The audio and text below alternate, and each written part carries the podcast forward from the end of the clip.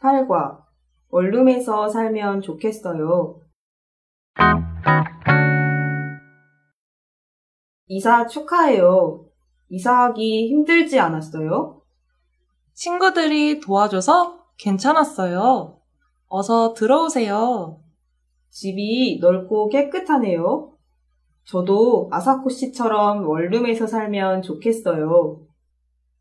지금 사는 집이 불편한가요? 아파트에서 친구들과 함께 사니까 월세는 싼데 생활하기가 불편해요. 안나 씨는 어떤 집에서 살고 싶어요? 비싸지 않고 학교에서 가까웠으면 좋겠어요.